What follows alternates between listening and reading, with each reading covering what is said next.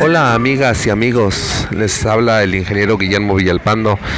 Como siempre, creando conciencia en esta sociedad chilpancingueña, pues uh, ya casi un año de que aquí en Chilpancingo entró lo de el COVID, la pandemia, la cuarentena, como lo queramos ubicar en, el tiempo, que quedará marcado yo creo que por un, un buen tramo de la historia este, pues nada, comentando aquí lo bien y lo mal que se ha llevado esta pandemia aquí en nuestro país y en especial aquí en Chilpancingo.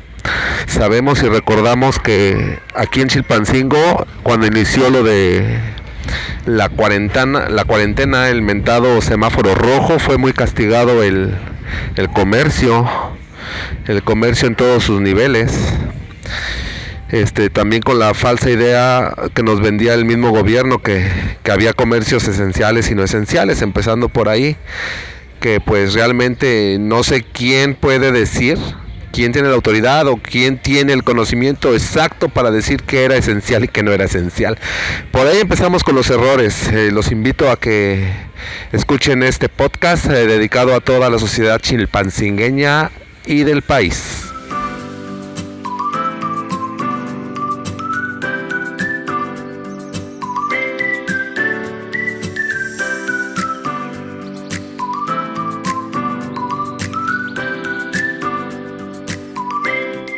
Pues sí, a casi un año de, tener presente esta pandemia, de que México se declaró en alerta máxima por todo lo que estaba ocurriendo a nivel internacional, especialmente en China, y que fue recorriendo varios países, Italia que ya estaba sucumbiendo y llegó aquí a, a México posteriormente pues nada, yo pienso que los más afectados, como siempre, somos los más pobres, ¿verdad? En este caso, pues este país no se ha caracterizado por ser uno de los de primer mundo, al contrario, siempre hemos padecido muchas cosas y pues más lo económico y fue exactamente ahí donde nos vino a pegar esta pandemia. Cuando ya el gobierno, muy específico el, el gobierno chilpancingueño, que fue el que nos empezó a cerrar los locales, quédate en casa, quédate en casa, pero no veían el punto principal, ¿no? Cómo nos mantenemos. Creo que ahí fue ya uno de los principales errores que fue manejando este gobierno al no poder garantizar la subsistencia de los comercios y en especial de la gente misma, que es la que llevaba a sus familias el comer y el vestir. Entonces ahí fue tropiezo tras tropiezo hasta llegar a, un punto de cierre total de todos los comercios y la desesperación de la gente, tratando de llevar el alimento y el vestido a las casas. Eh, aquí la sociedad se partió en dos porque había unos que sí apoyaban esa idea que bueno pues cuáles fueron esos unos la gente que trabajaba y tenía un sueldo fijo un sueldo con el cual contaban quincenalmente o mensualmente.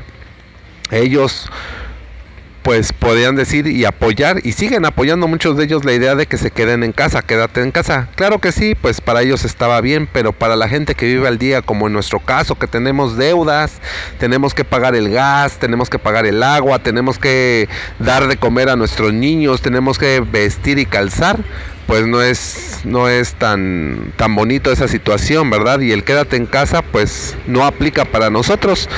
Y cuando la autoridad misma nos convierte en esenciales o no esenciales, pues yo digo, ¿quién puede decir quién come y quién no come? O sea, ¿por qué nos dividieron así? ¿Por qué nos marcaron lo que tú sí puedes vender y tú no puedes vender? Esas son cosas que fueron dejando en ese transcurso del año del COVID eh, marcadas a la sociedad. Y pues otro caso muy manejado en, en esto fue la escuela. La escuela fue cerrada totalmente, dando pie a dar clases en línea a una sociedad que no estaba preparada para recibir clases en línea. Esto es otra. Todos los que egresaron a final de ese ciclo escolar eh, ya para una carrera muy en especial medicina, muy en especial este derecho, muy en especial arquitectura, que eran los años en los que terminan, pero en los que afianzan su conocimiento, pues imagínense cómo quedó. Ya haciendo prácticamente trámites porque ni siquiera las clases en línea iban a ser eh, completamente buenas porque tanto los maestros como los alumnos no estaban capacitados o no estaban preparados para recibir ese tipo de, de conocimientos en línea. Esa es una. O sea, imagínense todo, todo ese año de personas que entraron al mercado laboral ya como titulados, ya como egresados de una institución, con qué calidad se iban a, enfrentar a, a este momento, ¿verdad? Y y, sin, ni hablar, ¿verdad? De todos los ciclos que subieron, del que pasó de primaria a secundaria, los que pasaron de secundaria a la prepa, o simplemente que pasaron de año en las mismas instituciones, esos son otros, igual.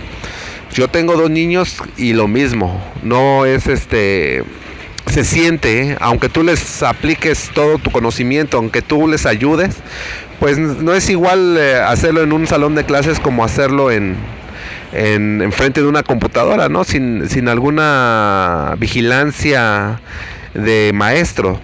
Entonces, este, todo eso nos ha afectado, nos ha retrocedido. Si la autoridad misma no estaba preparada, pues peor aún, como que nos retrocedimos.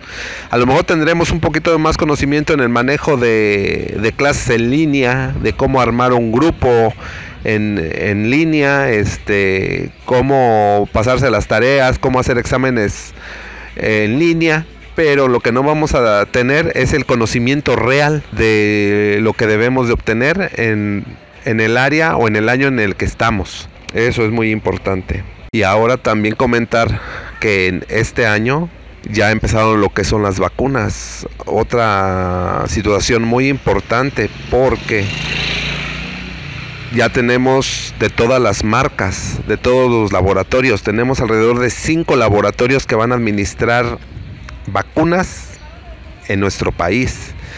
Y la verdad, este, pues hay de calidades, como en todo, ¿no? Como cuando uno va al tianguis, cuando uno va al mercado, cuando uno va al centro comercial, hay calidades. Y aunque el gobierno nos quiera ver o hacer creer que todas son iguales, eso es mentira. Habrá unas que son más efectivas que otras, habrá unas que duran más que otras, habrá unas que van a hacer reacción diferente a las otras. Entonces todo eso también tiene mucho que ver y no podemos dejarlo de lado.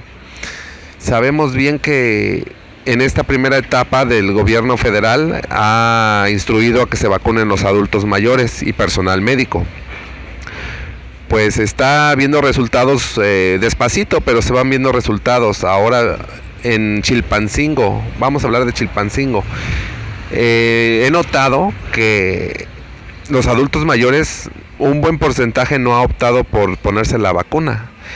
Eh, tal es la muestra de eso que aquí no le ha llegado en sus grupos de WhatsApp que hay vacunas disponibles en tal lugar, que por favor vaya gente para ponérsela. Eso quiere decir que mucha adulto mayor no se está poniendo la vacuna. ¿Por qué? Por miedo, por las falsas ideas que nos han metido también, los falsos rumores, este, por miedo a a lo mejor a sucumbir a la vacuna y no tanto a la enfermedad. Esa es la realidad.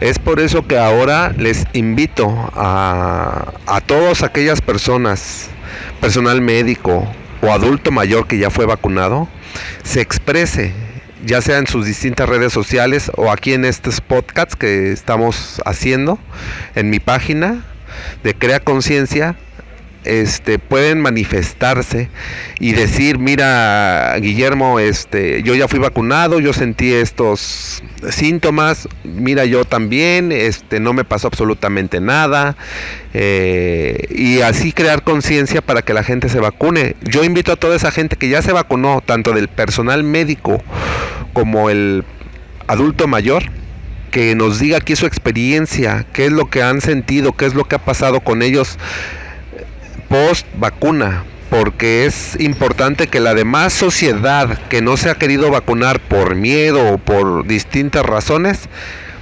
vaya cambiando su opinión. Necesitamos que más del 85-90% de la gente esté vacunada antes de que concluya el 2022. Yo digo antes de que concluya el 2022 porque al paso que vamos, eso parece. Eso va a aparecer, no va a ser antes ni en este año. Es importante que toda esa gente que lleva un proceso post-vacunación eh, nos diga qué ha sentido, qué ha pasado, para que también la gente vaya, vaya tomando este valor de irse a vacunar y ver que no pasa nada. En cuestión de las escuelas, pues esa es otra muy importante porque el gobierno federal quiere regresar a todos a clases ya en este año, se lo ha propuesto como meta. Pero yo lo veo también en lo personal muy lejos, muy lejos de que se haga realidad esto de que todas las escuelas tengan ya eh, clases presenciales, porque en primera porque el magisterio quiere protegerse bien. Y eso es estar vacunados ellos y estar vacunados los alumnos. Entonces esa es una. Y aparte que no todos los alumnos se van a querer vacunar. No todo padre de familia lo va a querer hacer. Por eso como sociedad es necesario que nos reunamos todos, que nos informemos todos, tanto lo que nos pasa cuando nos vacunan, nuestro sentir, para que todo padre de familia, para que todo alumno que vea esa situación también vaya y solicite su vacuna. Si seguimos con puros rumores y puras falsas ideas, pues va a haber un porcentaje muy grande y más en Chilpancingo de gente sin vacunar. También así invito a todos nuestros compañeros comerciantes en que refuercen sus medidas de higiene, sus medidas de seguridad ante este ante esta ante este virus que tengan su gel antibacterial, su, su alcohol diluido al 80%, digo al 20% para limpiar todos los utensilios que se utilizan en sus herramientas de trabajo, su, su mercancía. También este tener eh, cuidado con la gente que pudiera ingresar al local, ya teniendo ustedes un termómetro para medir su temperatura, que no sea mayor a 37 grados.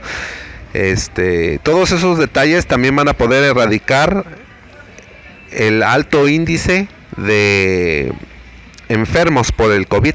También es muy importante que en un vehículo no, vayan muy apretados. Yo entiendo también que aquí en Chilpancingo lo que padecemos es este falta de, de transporte y mucha gente pues tiene la necesidad, ¿no? de subirse a, una urban y, y aunque vaya llena, pues colgarse de mosca, pero debemos de evitarlo. Yo invito a los operadores de, de las urban, del transporte de aquí de Chilpancingo, a, que no excedan el límite de pasajeros. Todos tenemos necesidades, lo vuelvo a reiterar, está bien que vaya llena la urban, vaya llena, pero no, no parados porque aparte que pones en riesgo la seguridad del mismo vehículo porque no es para llevar tanto peso, también pones en riesgo o mucho más riesgo la infectarse por COVID en, en una unidad que lleve más pasajeros de los que debe.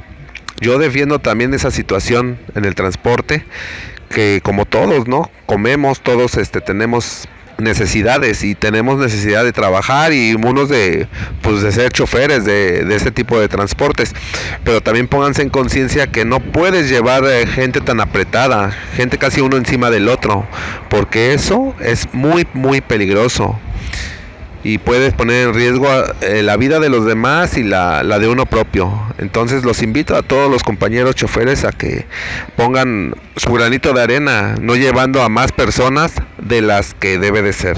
Y ahora también este les puedo decir de las vacaciones de Semana Santa. Las vacaciones de Semana Santa eh, van a ser otra vez un repunte un repunte de, casos de COVID, pese a que ya esté la vacuna y esté poniendo las vacunas, de todos modos va a haber un repunte, eso es inevitable, pero para matizar ese repunte, no asistamos a lugares de concentración masiva como los eventos que hacen en, en, en las playas, en albercas, en parques, este, es necesario que que nos mesuremos un poquito, que, que tal vez sí salgamos a, de esparcimiento, pero a lugares donde no haya tanta gente, evitar las aglomeraciones, porque si no va a haber un repunte muy importante y vamos a retroceder todo lo que hemos avanzado o lo poquito que hemos avanzado, lo vamos a echar para atrás.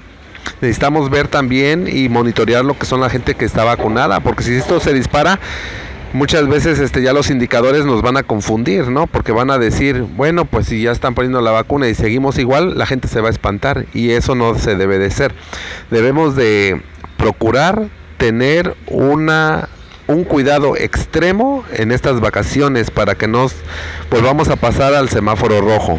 Yo soy su amigo el ingeniero Guillermo Villalpando. Estamos este, haciendo este podcast para crear conciencia de todo lo que nos eh, favorece o nos perjudica en esta sociedad chilpancingueña. Espero de qué tema quieren que hable, que platique, que comentemos. Este, y yo con todo gusto estoy aquí para ayudarles. Yo sé que también cuento con todos ustedes. Y pues vamos a crear conciencia en este chilpancingo de, de austeridad, ¿verdad? Porque estamos en esa etapa, pero vamos a salir pronto de, de todo esto y vamos a seguir adelante y vamos a seguir creando conciencia para que toda la gente, todos nuestros vecinos, todos nuestros amigos, toda la gente que visita Chilpancingo estemos en armonía y estemos en prosperidad. Eso es lo que desea un servidor, el ingeniero Guillermo Villalpando. Estamos para servirles a todos ustedes y esperamos, esperamos un like, esperamos que sea de su agrado toda esta etapa de links que vamos a estar creando para todos ustedes y para cambiar esta mentalidad. Saludos.